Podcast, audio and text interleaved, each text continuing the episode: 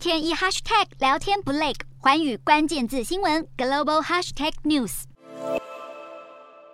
This is the year we're going to take back the House. We're going to take back the Senate. We're going to take back America. 主持人一介绍完川普进场，现场支持者欢声雷动。不说可能会以为是川普的竞选活动，但其实这是美国前总统川普二十二号出席亚利桑那州共和党籍州长与议员党内初选的辅选活动，替福斯新闻前主播雷克站台。川普也重申二零二零年选举被窃论，同时强烈暗示将参加二零二四年总统大选。川普还痛诉自己遭到民主党迫害，除非正式宣布不参选，否则民主党不会放过他。曾担任川普副手的美国前副总统彭斯，同样在亚利桑那州参与浮选活动，但他是为角逐州长的罗布森站台。他在登台演讲前发推文指出，民主党最爱的就是共和党继续忽视当下问题，对往事耿耿于怀，间接谴责川普的选举被偷走阴谋论。这也显示川普与彭斯之间的角逐日渐加深。大西洋月刊分析指出，曾在一次演讲中，三分钟内十四次称赞川普的彭斯，